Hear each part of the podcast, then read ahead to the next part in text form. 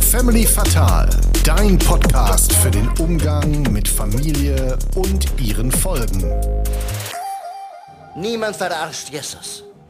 Guten Tag, da sind wir wieder mit einer neuen Folge Family Fatal und dieses Mal war Tina Bremer-Olszewski zu Gast. Sie ist Kulturwissenschaftlerin, Journalistin und Autorin. Und meine Frage direkt am Anfang an dich, Philo. Konntest du irgendeinen Fakt oder Ratschlag mitnehmen? Also auch erstmal guten Tag von meiner Seite natürlich. Äh, ich wollte erstmal ganz am Anfang sagen, ich freue mich, dass wir so gesehen hier eine Kollegin von mir zu Gast haben. Ähm, darf ich fragen, warum eine Kollegin? Ah, danke, dass du fragst. Äh, ich studiere ja seit kurzem unter anderem Kultur- und Sozialanthropologie und das ist ja fast dasselbe. Ja? Ja, wobei, wenn du so weit gehst, dann kann ich ja auch sagen, dass die Tina auch eine Kollegin von mir ist, weil sie spricht ja Deutsch und ähm, ich studiere ja Deutsch, deswegen weiß ich nicht, ob ich da komplett mitgeben würde. Würdest du dann auch sagen, dass du wie sie ähm, eine Sex- und Liebesexpertin bist? Ja, ich weiß nicht, ob ich da jetzt die Person bin, die das über mich selbst so behaupten würde. Dann sollten wir eher andere Leute fragen, oder? Ja, also wie gesagt, du hast auch behauptet, das wäre eine Kollegin. Also da hättest du die Frage auch beantworten können. Aber vielleicht kommen wir mal zum Thema. Ähm, ja. Ich habe mich ja mit Tina über zahlreiche Themen unterhalten, unter anderem über die erste Liebe, über Liebeskummer, ähm, vor allem wie auch, wie man damit umgehen kann, ähm, auch ein bisschen über Sex, wie man sich richtig streitet und wer vielleicht gute Bezugsperson bei unangenehmen Fragen sein kann. Und ähm, jetzt komme ich nochmal zu meiner Eingangsfrage, die du noch gar nicht beantwortet hast. Gab es irgendwas, was du noch nicht wusstest? Ja, also ich habe für mich vor allem mitgenommen, dass Snickers recht hatte. Und zwar, dass man nicht unter Zucker mit leerem Magen streiten sollte oder überhaupt auch richtig kann. Und das hat man ja zweimal gehört und wie gesagt, ja auch kennt man das aus der Werbung, aber dass das wirklich so dann auch ist, das war mir jetzt erstmal neu. Ja, ist, glaube ich, wenn eine Sache, die man vielleicht auch gar nicht also bewusst wahrnimmt. Also, wenn ich mich jetzt streite und danach denke, boah, warum war ich vielleicht so aufgebracht, würde ich vielleicht nicht auf die Idee kommen, dass das vielleicht auch am mangelnden äh, Zucker oder am Essen lag. Aber ähm, auf jeden Fall gut möglich. Was ich auch krass interessant war, war, dass Liebeskummer im Hirn im gleichen Areal wie Zahnschmerzen gemessen wird und damit halt auch wirklich ein physischer Schmerz ist. Ja, das fand ich auch ziemlich überraschend. So, aber wer jetzt noch nach der Folge noch mehr Lust auf Content von Tina hat, für den haben wir natürlich in den Shownotes alles Mögliche verlinkt und vor allem auch ihre drei Bücher. Genau, das ist einmal First Love, alles über die erste Liebe, über das wir im Podcast auch noch mal ein bisschen mehr gesprochen haben, weil das eben das aktuellste Buch ist. Dann ähm, hat sie noch ein Buch geschrieben, das heißt Make Love, was sogar auch für den Jugendliteraturpreis nominiert war. Und noch Love Hurts, warum Liebeskummer ein echter Scheiß und gleichzeitig ein Segen ist. Ja, und jetzt äh, viel Spaß mit der Folge.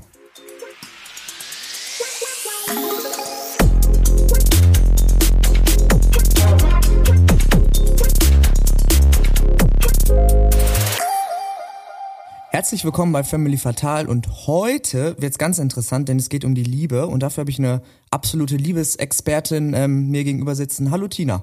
Hi, guten Tag. Danke für die Einladung. Ja, vielen Dank, dass du da bist. Ich würde sagen, wir starten direkt mal rein. Da du ja eine Liebesexpertin bist und schon drei Bücher geschrieben hast, du warst im Dr. Sommer Team, hast mhm. noch andere Artikel darüber verfasst. Ähm, da habe ich mich als erstes gefragt, hättest du dir in deiner Jugend zu den Themen Liebe, Liebeskummer, Dating und so früher auch einen passenden Ratgeber gewünscht? Auf jeden Fall. Früher gab es ja erstmal das Internet noch nicht. Ähm, und es gab die Bravo. Und da hat man natürlich dann jede Woche reingeguckt, erstmal. Und äh, ich meine, mit jedem, mit dem ich darüber spreche, sagt das Gleiche. Man hat erst die Seiten aufgeschlagen vom, von Dr. Sommer und geguckt, was steht diese Woche drin. Gibt es da irgendwas, was mich betrifft? Kann ich da irgendwas rausziehen? Und klar wäre das schön gewesen, wenn man ein gebündeltes Buch gehabt hätte, wo alle Fragen beantwortet werden. Du hast ähm, die Bravo gerade schon angesprochen. Haben sich die Fragen im Laufe der Zeit verändert oder ist das eigentlich immer wieder was Kauendes, was da wieder auftaucht? Also die grundsätzlichen Fragen, die sind gleich geblieben. Ne? Also ganz viele Fragen, wie erkenne ich, ob mein Crush mich auch mag? Wie geht's weiter, sind wir in einer Beziehung oder nicht oder wie geht das erste Mal etc. Das sind so die Grundfragen, die sind gleich geworden. Aber ich glaube, mit dem Internet sind noch ein paar andere Sachen dazu gekommen, nämlich ähm, Fragen wie ähm, zum Beispiel zum Thema Porno. Muss ich das auch machen? Was passiert da? Ist das echt? Gehört das so? Bedeutet das, wenn ich das mache, dass ich gut im Bett bin? Solche Sachen halt. Ne? Das ist nochmal ein bisschen, der Zugang ist ein bisschen größer geworden mit dem Internet und das hat gute Seiten, aber auch eben auch manchmal doofe Seiten. Und das muss dann eingeordnet werden. Ich glaube, das ist wichtig heutzutage, dass man das, was man im Internet findet, und man findet es und man bekommt es ja auch gezeigt auf Handys etc. Und das muss eingeordnet werden, das ist wichtig. Also glaubst du, dass du dir dann früher weniger Fragen gestellt hast oder waren die Fragen nur anders, weil du ja gerade gesagt hast, dass solche Themen wie Pornografie und so dann wohl noch nicht so groß waren?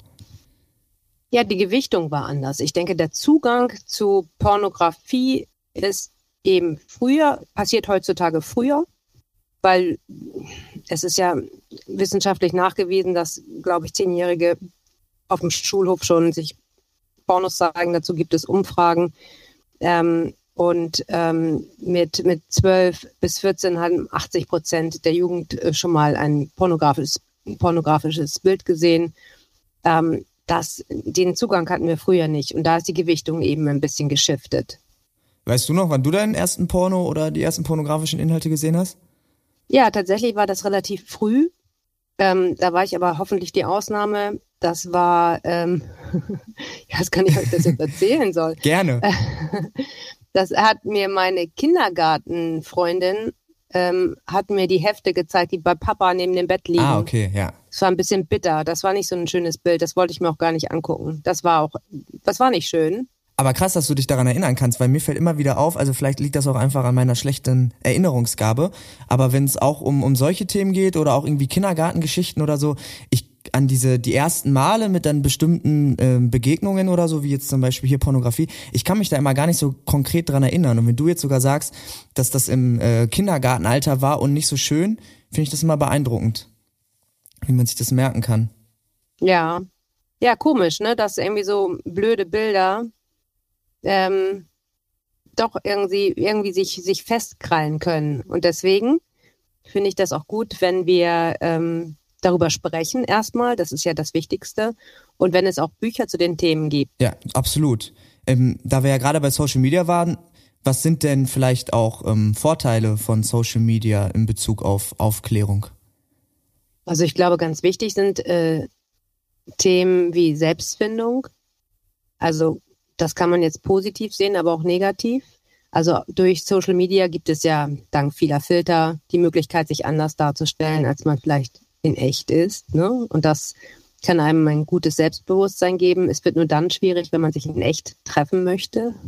Wenn man zum Beispiel jemand vorgibt, den man gar nicht ist. Wenn man zum Beispiel sagt, hey, ich bin ein bisschen schlanker, ich bin ein bisschen, äh, ich habe andere Proportionen, ich, ähm, ich habe keine Pickel etc. Ne?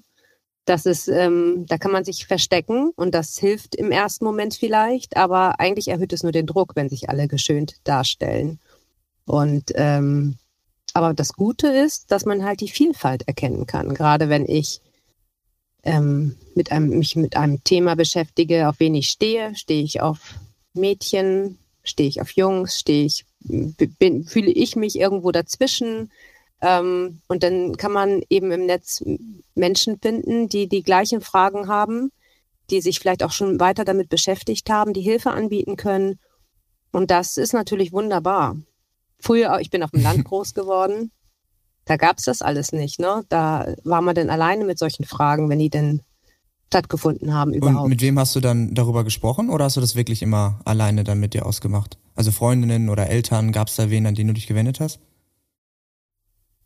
Also ich habe meine, meine ganzen Gespräche wohl mit Freundinnen und ich habe auch einen älteren Bruder, mit dem habe ich auch Sehr drüber gut. gesprochen, ne? Wie ich, ne? Und ähm, klar, also von daher, ähm, mit meinen Eltern konnte ich eigentlich auch immer gut sprechen. Das war schon, das war schon gut.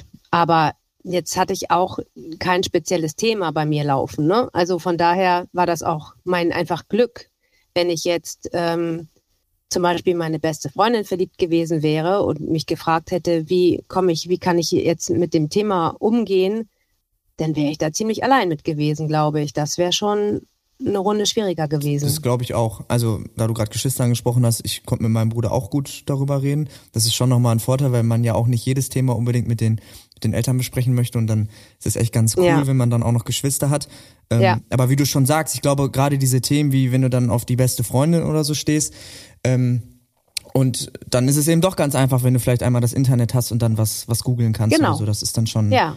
schon hilfreich. Äh, oder jetzt, das Buch. Ja, oder das Buch. oder Denn, das Buch.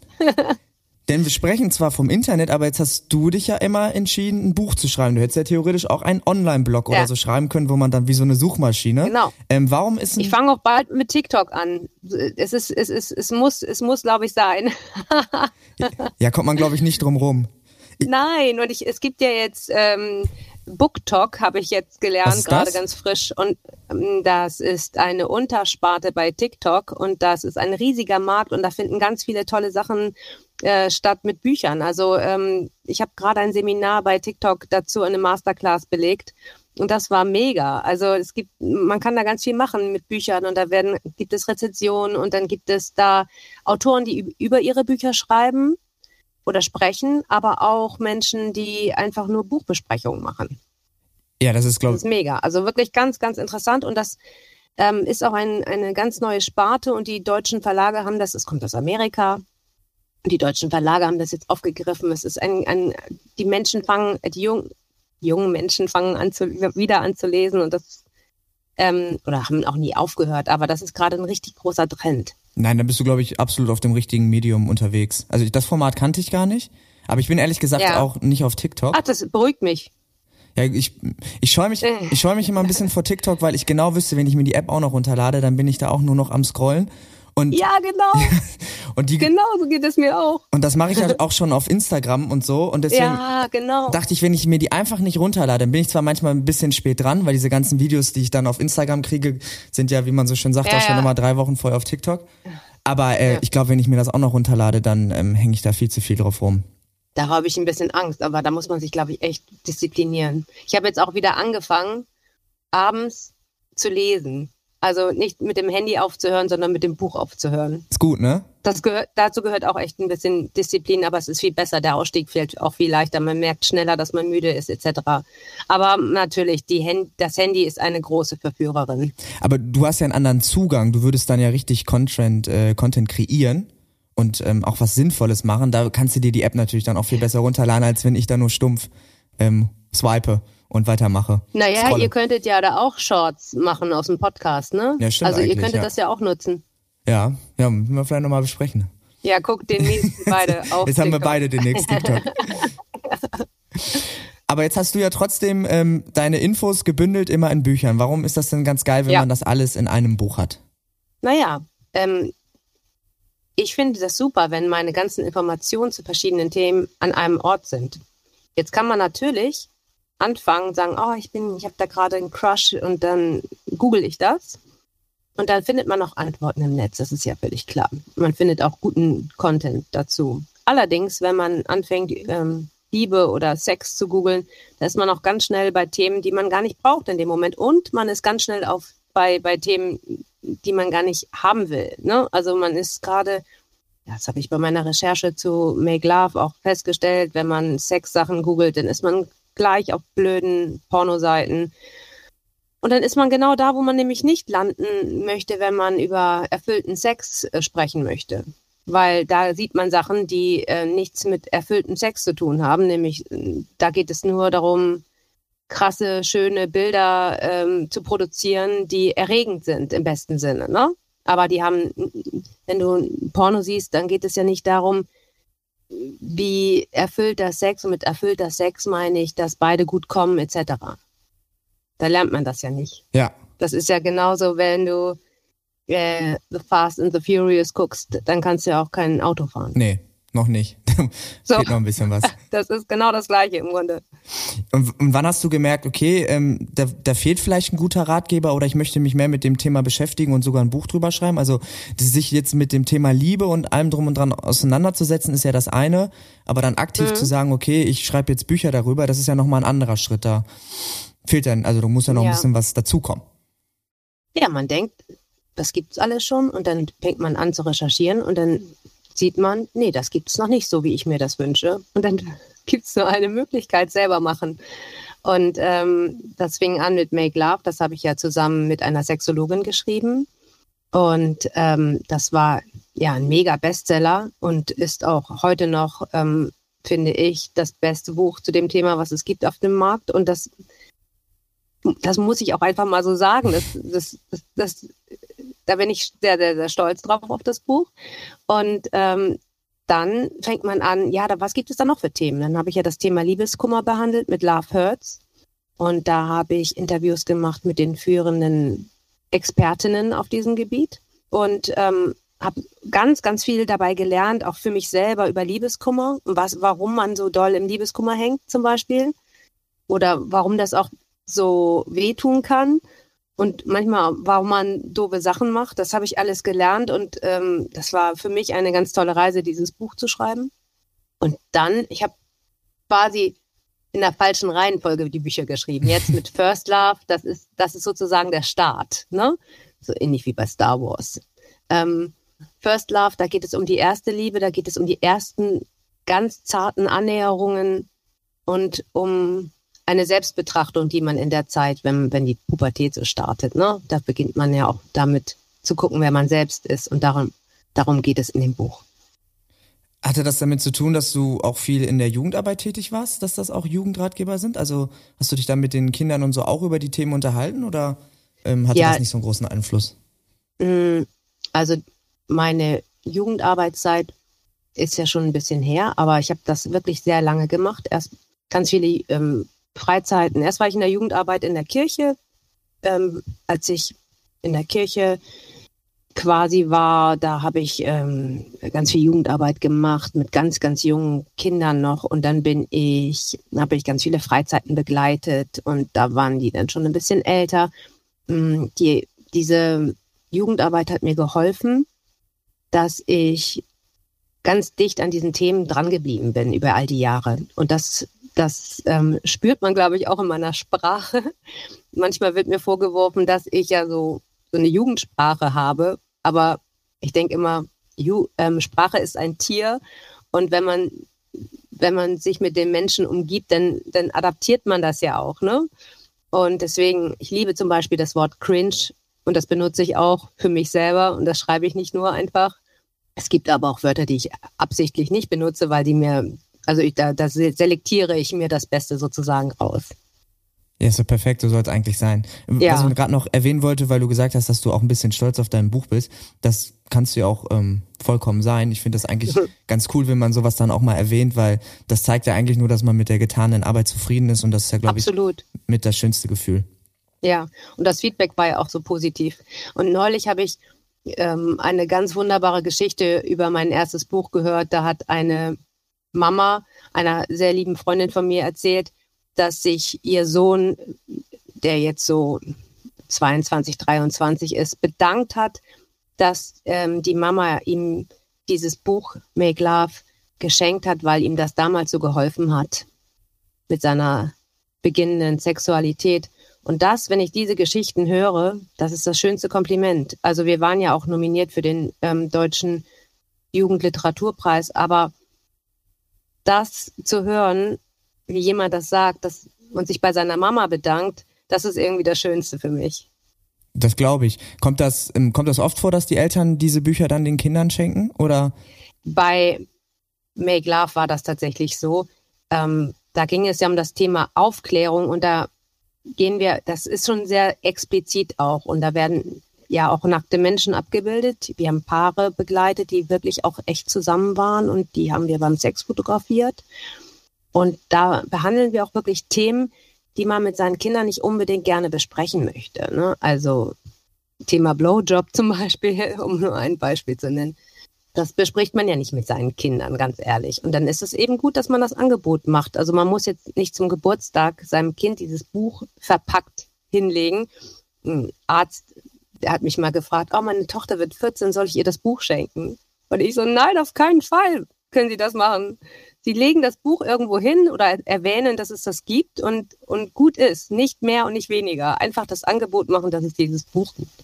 Und dann hat er irgendwie ein paar Wochen später mir erzählt, das Buch ist verschwunden aus dem Bücherregal. Und ich so, ja, so muss es sein. Und so entstehen auch keine peinlichen Momente. Ja, voll cool. Ähm, was ich mich da, weil du das gerade mit den Bildern erwähnt hast, war das schwierig, einen Verlag zu finden, der das Nee, abdruckt? der Verlag, der Verlag ist auf uns zugekommen. Ja, Erst auf, ja, auf, auf ähm, meine Kollegin, die ja Sexologin ist. Und äh, die hat mich dann gebeten mitzuschreiben und so war das ganz wunderbar. Also so hat sich das dann ergeben und ich kannte dann den Menschen, der die Gestaltung übernommen hat und der wiederum kannte die tolle Fotografin und so war das ein ganz tolles harmonisches Miteinander, dieses Buch äh, entstehen zu lassen und da haben wir wirklich auch ganz, ganz viel Liebe reingesteckt und auch lange dran gearbeitet. Super. Vielleicht können wir ja mal ein, zwei ähm, Themen aufgreifen, Sehr um den gerne. HörerInnen auch mal ein paar Tipps mitzugeben. Du hast vorhin schon von Liebeskummer gesprochen, da hast du ganz Ja. viel drüber gelernt. Ähm, was sind denn vielleicht mal so ein, zwei Dinge, die du selber dann auch noch über Liebeskummer gelernt hast, die dir vorher noch nicht bewusst waren? Hm, Ich habe ja ein Interview gemacht mit der führenden Anthropologin Helen Fisher aus den USA, ähm, die seit über 20 Jahren zu dem Thema forscht und Gehirnscans macht mit Menschen, die verliebt sind oder Liebeskummer haben. Und ähm, dabei wurde festgestellt, dass Liebeskummer genau dort sitzt, wo auch Zahnschmerzen sitzen, also genau an der gleichen Stelle. Damit ist bewiesen, dass Liebeskummer tatsächlich ein körperlicher Schmerz ist und das finde ich wahnsinnig interessant. Ähm, sie sagte dann auch, ja, beim Zahnschmerz geht man zum Zahnarzt und der Schmerz ist weg und beim Liebeskummer eben nicht. Der kann immer wieder ange entfacht werden sozusagen, wenn man sich damit beschäftigt. Also es ist außerdem nachgewiesen, dass ähm, wenn wir verliebt sind, ist unser Dopamin, unsere Dopaminausschüttung erhöht und da, die ist auch erhöht, wenn, das ist ja ein Belohnungshormon, wenn wir Drogen zu uns nehmen, ne?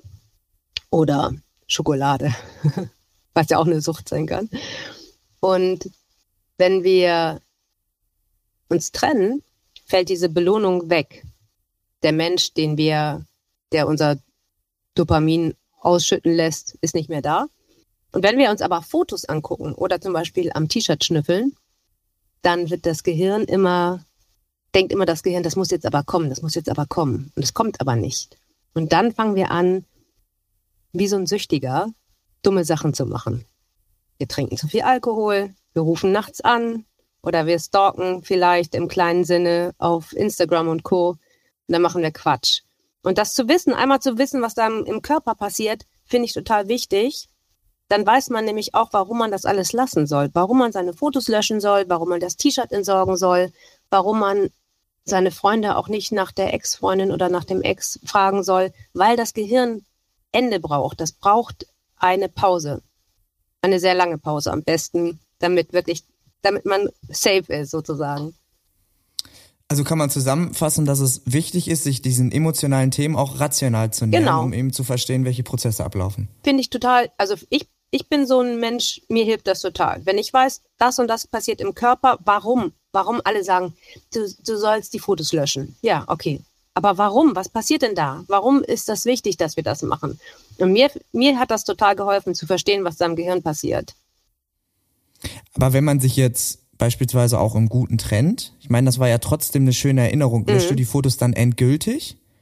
Oder kann man Nö. sich die, ich meine, wenn dann ein gewisser Abstand bewahrt ist, dann bewahrt, Ja, genau. Wenn man, weg? wenn man, wenn man eine, eine richtig tolle, super duper Trennung hatte, dann kann man ja die, würde ich empfehlen, einfach die Fotos in die Cloud zu packen. Oder man macht einen Ordner und packt den irgendwo weg. Dann kann man das, ist genauso wie mit, ich weiß nicht, ob es das noch gibt, Liebesbriefe, aber falls es irgendwelche kleinen Schnipsel gibt, ne, oder Fotos ausgedruckt oder kleine Geschenke in eine schöne Box packen, in den Keller stellen, dann ist es, ist es nicht zerstört, aber es ist aus dem Sinn sozusagen. ja. Okay. Ja gut, das ergibt ja, okay, das ergibt schon wieder mehr Sinn, weil als, ähm, ich hatte das im Vorhinein ja auch schon gelesen, das hast du ja in deinem Buch First Love auch in einem Kapitel mit Liebeskummer, dass man eben alles komplett einmal wegpacken soll. Und dann dachte ich, das kann ich gut nachvollziehen, weil Ja. dann, ne, aus dem Augen, aus dem Sinn. Man könnte es ja sogar auch aktiv dann mit der ehemaligen Partnerin oder dem ehemaligen Partner kommunizieren und sagen, gut, ne, ich würde dir jetzt vielleicht erstmal entfolgen auf Instagram oder so, damit Ja. ich dich für eine Zeit lang eben, ne, dass ich dir Ja. da nicht begegne, aber dann komme ich irgendwann, folge ich dir wieder und das heißt Genau. dann, ich bin wieder ähm, emotional, ähm, sagen wir mal, auf dem Boden. Aber ich dachte eben gerade bei diesen gelöschten Bildern oder so, es kann ja eben auch eine schöne Zeit gewesen sein, Ja. das darf man dann auch wieder nicht vergessen. Deswegen ähm, ist die Idee mit dem Cloud-Ordner oder so aber besser, finde ich. Jetzt hast du in deinem äh, Buch First Love auch viele Seiten, wo es ähm, gar nicht nur um die Liebe geht, sondern auch um einem selbst, also um positives Selbstbild. Mhm. Da sind ja zum Beispiel auch Seiten, wo man schreiben kann, ähm, was ich an mir mag, ne? ja. war ja, glaube ich, also welche mhm, Eigenschaften. Genau. Warum ist das auch besonders wichtig, dass man sich mit sich selbst beschäftigt?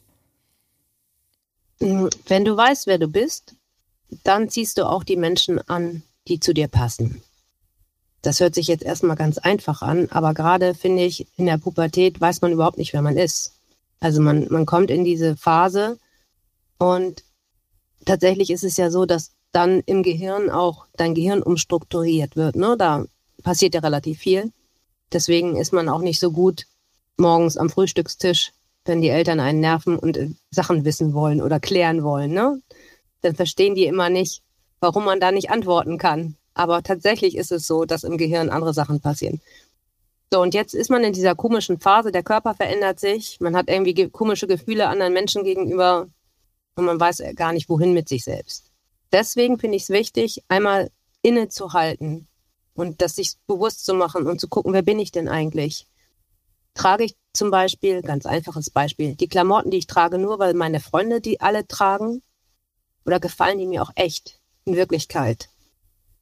Hätte ich nicht mal Bock, auch andere Sachen anzuziehen? Hätte ich nicht mal Bock auf eine andere Frisur oder hätte ich nicht mal Bock, auch aus meinem Kinderzimmer was anderes zu machen? Will ich nicht mal mein Kinderspielzeug ausräumen oder eine andere Wandfarbe oder so? Das muss nicht, so kann es beginnen. Das ist sozusagen, das sind die ersten Überlegungen, die ersten Schritte. Und dann geht es vielleicht einen Schritt weiter, indem man sagt, wie, wie fühle ich mich denn jetzt, also jetzt auf mich bezogen als Frau?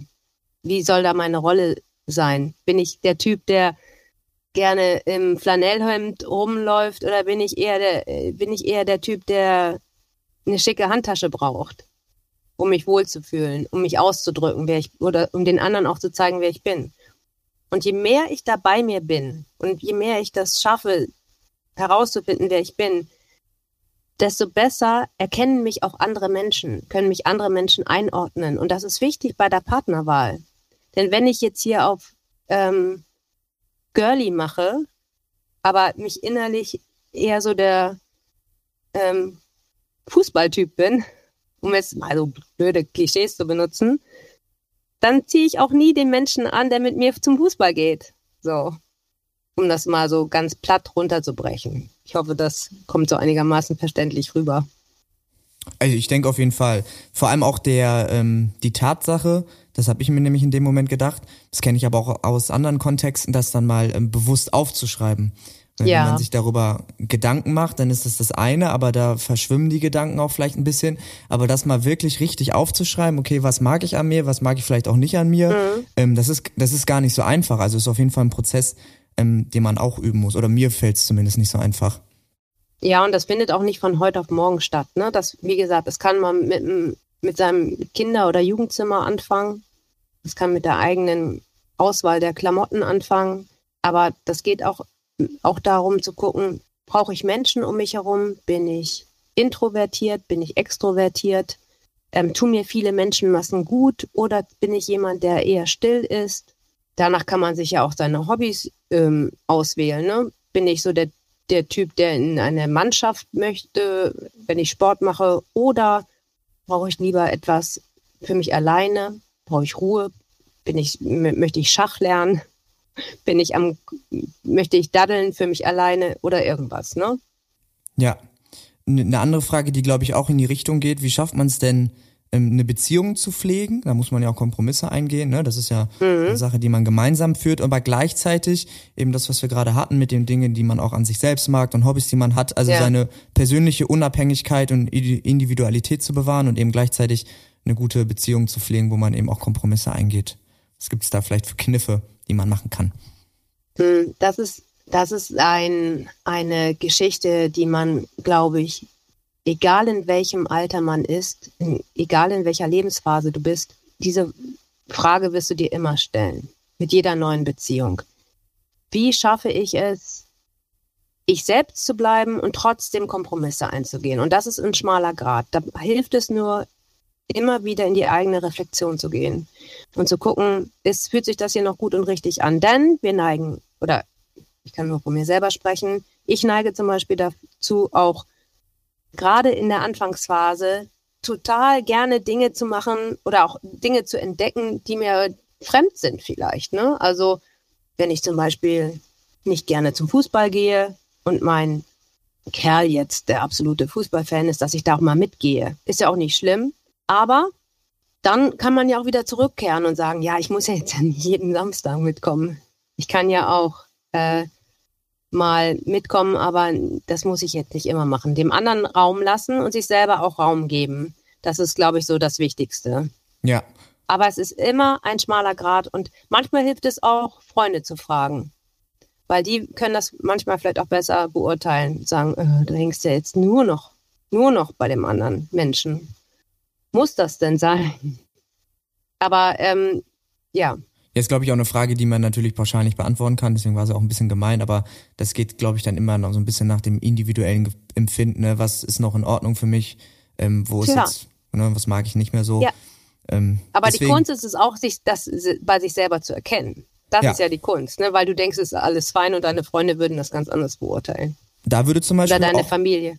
Da würde auch Aufschreiben, glaube ich, wieder helfen. Weil der, wenn man dann Immer. ein paar Tage später dran ist und dann sich das nochmal durchliest, wie man sich in dem Moment gefühlt hat, das vergisst man dann ja auch oft oder relativiert es wieder. Ja. Tatsächlich ist das mit dem Aufschreiben ja so eine Sache, weil viele Menschen mögen das gar nicht, ne? Aber man ja. kann ja auch, was es, es gibt ja auch so Mood-Tracker, wo du so Farben ankreuzen kannst oder nur Stichworte hinschreibst. Und das finde ich ist für Menschen, die das nicht so gerne machen, auch eine gute Möglichkeit. Ja, absolut. Klar, bestimmt auch. Gibt natürlich auch Leute, die, ähm, die das nicht so gerne aufschreiben. Wie ist das denn? Das stand nämlich auch in deinem Buch. Das fand ich auch ganz cool. Wie streitet man denn richtig? ja, das ist ja, das ist ja die, die, die größte Frage so ungefähr ähm, es gibt überhaupt kein richtig und kein falsch. Ne? Das ist äh, bei jedem anders. Da hilft es auch nur, also zu gucken, bereit zu sein, zu wachsen, seine eigenen Schwächen zu erkennen und die auch mal zuzugeben. Ähm, auf jeden Fall finde ich, streiten ist wichtig. Sich auseinanderzusetzen ist wichtig. Aber wichtig ist auch, wieder zusammenzukommen auch ähm, innere ja, Befindlichkeiten auch ähm, mal beiseite zu schieben, seinen Stolz auch mal beiseite zu schieben und zu sagen, ah, jetzt habe ich auch wirklich mal einen Fehler gemacht. Ähm, das ist bei jedem anders und bei jedem individuell, aber grundsätzlich finde ich es gut, wenn man versucht, fair zu bleiben, nicht persönlich werden und wenn der andere das nicht kann, dann muss man eben gucken. Ne? Da muss man auch mal sagen, tschüss. Absolut. Was du noch äh, geschrieben hattest, und das fand ich auch sehr gut, dass man einmal mit Ich-Botschaften arbeiten soll. Auf jeden Fall. Ich-Botschaften sagen, immer von, von sich selber ausgehen. Und nicht, du machst immer das, immer ist das und das, sondern ich fühle mich gerade doof, wenn das und das passiert. Ich finde diese, ähm, diese Wörter wie immer und so auch gefährlich. Ganz, wenn du das ganz direkt gefährlich. pauschalisierst. Ne, dass du nicht auf eine Situation ja. beschränkst, sondern sagst, ja, das ist ja immer so. Und das rutscht einem, also es rutscht mir auch raus. Ständig ähm, passiert das. aber das sind, glaube ich, auch gefährliche Wörter. Ja, und auch. Das sind doofe Wörter, ja. Und was ich auch klasse fand, dass man das zum Beispiel vielleicht auch nicht hungrig macht oder mit Schlafmangel und vielleicht auch ein Umfeld. Das ist ein ganz, insbesondere für mich ein ganz, ganz, ganz wichtiges Thema. Nicht hungrig streiten. Weil wenn, ich sage das auch, ich bin jetzt gerade unterzuckert, ich sage das auch gerne zu meinen Kindern, Gerade bin ich unterzuckert, ärgert mich jetzt nicht. Sonst streiten wir uns. ich muss erstmal was essen und dann können wir das ja. klären. Und trotzdem mm, ist Streiten ja auch ab und zu gar nicht verkehrt, damit man sich Man mal, lernt sich auch kennen, gerade in der, ja, in der neuen Beziehung lernt man sich durch Streiten ja auch kennen. Ich finde das auch immer ganz gut, wenn man sich auseinandersetzt und nicht immer nur Ja sagt. Man muss ja auch gucken, wo ist hier mein Bereich, wo ist dein Bereich und wo wird's bei dir kritisch, wo wird's bei mir kritisch? Das sind ja wichtige Erkenntnisse für die Beziehung. Man lernt ja auch jemand anders kennen. Und wenn der andere sagt, du, ich bin immer entspannt, alles easy, das macht mich dann, das wird mich dann auch verrückt machen, glaube ich. Kann ich mir gut vorstellen. Vielleicht als, als abschließende Frage, weil wir jetzt ja viel darüber gesprochen haben, dass das vor allem auch Jugendratgeber sind und für junge Erwachsene. Ähm, ist eines deiner Bücher vielleicht das von äh, das Liebeskummerbuch oder so auch ein Buch, was sich ähm, ganz entspannt ältere Menschen holen können? Also sowohl Make Love als auch Love Hurts können sich wunderbar Erwachsene durchlesen. Ich habe sogar schon eine Unterhaltung gehabt mit einer Frau, die war über 70. Die war so empört, als sie Love Hurts gelesen hat. Wieso, wieso steht denn hier Jugendbuch? Das ist doch totaler Quatsch. Das Buch hat mir so gut geholfen und ich fand das so großartig. Ich, das Einzige, was ich richtig scheiße finde, ist, dass es ein Jugendbuch sein soll. Das fand ich natürlich wunderbar, weil das die schönste Kritik ist, ne? wenn ein, ein erwachsener Mensch mit sehr viel Lebenserfahrung sagt, dass er da ganz viel draus ziehen konnte. Das finde ich wunderbar. Und kannst du dir vorstellen, noch ein Buch zu schreiben? Ja, ich habe ich hab noch Bücher im, im Gehirn sozusagen. Die Frage ist immer nur, ähm, kriege ich, äh, krieg ich die untergebracht, ne? Also auf jeden Fall möchte ich noch Bücher schreiben. Sehr gut. Wir können ja dann, würde ich sagen, auf jeden Fall mal alle Bücher in die Shownotes packen. Und äh, wer dann Interesse dran hat, ähm, kann sich dann ja mal angucken, ob für wen was dabei ist. Sehr gerne. So, dann würden wir zum Abschluss, wenn du magst, noch ein kleines Spiel spielen. Ja, damit. Und ähm, in dem Fall hat die Redaktion einen kleinen ähm, Psychologietest vorbereitet. Also Yay. wirklich nur einen kleinen und der nennt sich, wie alt bist du wirklich? Subtile Anzeichen, dass man älter wird. Ich hätte jetzt. du weißt ja, wie alt ich bin, ne? Also ja. das ist ja schon fast ein bisschen frech. Na gut, okay. Es sind eins, zwei, drei, vier, fünf, sechs Fragen und Ja. ähm, gibt immer A, B, C und am Und kriege ich auch die Auswertung? ja. Also Ah, ist ja auch ist ja auch kein also das ist jetzt kein offizieller Test, ne? Das ist so ein Nein, nein, okay, okay, okay. Ich Ja, fange einfach okay. mal an.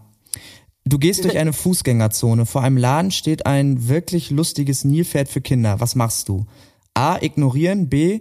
Mich an meine Kindheit erinnern, aber weitergehen. Und C. Geld einwerfen, draufsetzen, Spaß haben. Da ich meistens ja auch viel mit meinen Kindern unterwegs bin, würde ich sagen, komm, wir setzen uns aufs Nilpferd, aber ich, vielleicht würde ich kein Geld reinwerfen. Okay, aber dann eher C, ne? Ja, Weil draufsetzen und Spaß haben, das sind ja. ja. Dann kreise ich das mal ein. Ich muss mir das nämlich hier ganz säuberlich sortieren. So, nächste Frage. Ich bin nämlich die Mama, die gerne kein Geld reinwirft und aber die Geräusche dazu selber macht. Ja, guck mal.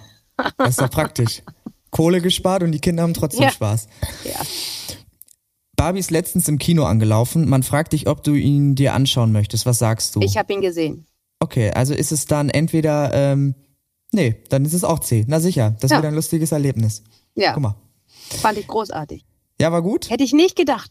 Ich wollte ihn nicht sehen, aber alle haben so geschwärmt und dann habe ich ihn gesehen und dachte, okay, das ist auch die einzige Möglichkeit, wie man ihn hätte machen können. Ich habe ein bisschen gespult bei den äh, Liedern, die waren mir ein bisschen zu langweilig, aber ansonsten fand ich ihn großartig. Hast du dir dann auf Amazon gekauft? Genau. Zum Leihen? Okay, ja. Ja. Und hast du Oppenheimer auch gesehen? Das waren ja die, die sind ja beide gleichzeitig angelaufen. Da war ja mal die Frage, in welchen Film man geht. Der war mir zu düster. Aber den also hast du auch ich- gesehen. das- Nee, nee, nee, den habe ich so. nur den Trailer geguckt und dachte so, uh. Ich glaube, den muss man im Kino sehen, um dran zu bleiben, weil der geht ja drei Stunden. Ja, ja, der ist ein bisschen länger. Das stimmt. Mhm. Gut, nächste Hast du Frage. den geguckt denn? Nee, das, ich wollte beide gucken und ähm, war so blöd, noch keinen gesehen zu haben, aber das wird auf jeden Fall noch nachgeholt. Ich wollte aber beide sehen. Okay. Ähm, du hörst, dass sich dein 50-jähriger Kollege eine Harley gekauft hat. Was denkst du spontan? ähm, Midlife Crisis auf Rädern? Ja. Der will noch mal was vom Leben oder der Arme bringt sich unnötig in Gefahr? Nee, ah. Hat sich gerade ta tatsächlich jemand im, in meinem Bekanntenkreis eine Harley gekauft. Okay, nein, jeder, jeder, Crisis. nein, ja, Midlife Crisis klar, aber soll so viel Spaß haben, wie er haben kann. Also ich bin immer dafür, wenn jemand seine, sich irgendwie eine Freude machen kann, soll er sich die machen. Und wenn das eben die Harley ist, dann ist es die Harley. Okay, sehr gut. Nächste Frage. Mhm. Dein Lieblingssong zum Thema Alter? I Hate People, Counting Stars oder When I'm 64? Sag nochmal bitte. I Hate People und in Klammern Was And ist They denn I Hate Hate Me, People von, Anti-Nowhere League. okay. Ähm, dann Counting Stars von Run Republic Mhm. Und When I'm 64 The Beatles. Oh nein, ihr habt überhaupt Nullinger meinen Gesch Musikgeschmack getroffen. Ähm, Ist ja perfekt. nein, nichts davon. Ich Okay. kann nichts äh, dazu sagen. Da muss ich den Joker ziehen. ja, guck mal, dann mache ich ein fettes X. Ja. Äh, wann beginnen die Partys deiner Freunde? Vor Mitternacht muss ich nicht losgehen. Ab 21 Uhr beginnt das Vorglühen. Die Partys mit Freunden im Freundeskreis beginnen eher um 19.30 Uhr. Nein, nein, äh, vor zwölf muss ich nicht losgehen. Ich, ähm, ich habe ne, meine liebste Freundin kommt aus Argentinien und die starten immer so spät. Das ist furchtbar. Ich bin dann auch, ich, ich kann nicht mehr bis, bis sechs Uhr morgens machen, aber ja, es ist schon, es wird schon spät. Also dann ab 21 Uhr beginnt das Vorglühen? Oder was soll Nein, ich? später, ab 12. Ach so, Das war die erste. okay, vor Mitternacht. Ja, Ah, okay. Brauchen wir nicht losgehen. Ja, ja, krass. Äh, und dein erstes digitales Erlebnis, TikTok, Instagram, äh, StudiVZ. Oh, StudiVZ. Gott. Jetzt, jetzt kriege ich schlagartig graue Haare. Nein, Instagram. Ehrlich? Ja, ich war nicht Okay. auf Facebook. Facebook fand ich doof. Alles klar. Ja, da muss ich einmal auswerten. Äh, hier hattest du C. Das heißt, ich habe eins. Ja, gemein. Ich glaube, dann ist es A. Ja, gut. Perfekt. Warte, eins, zwei, drei, dreimal A. Okay, damit hat A gewonnen. Äh, du bist für immer 21, das glorreiche Ah, Alter, gucke. in dem pubertierender Schnickschnack im groben Unfug übergeht, wo Ja. dir die Eltern noch was zahlen, aber die Hoffnung aufgegeben haben, dass du etwas Vernünftiges wirst. Paradiesisch kannst du dich ewig den wirklichen wichtigen Dingen im Leben widmen. Ja, guck. Das ist doch der richtige Start fürs Wochenende. Ja, das ist doch eine gute. Bei dem anderen, bei hättest du überwiegend B geantwortet, dann wärst du neun, mindestens 29 gewesen und bei überwiegend C, also gut, das ist jetzt nicht mehr so relevant, äh, wärst du 35 gewesen. Also du hast auf jeden Fall noch das jüngste Alter abgegriffen. Mensch.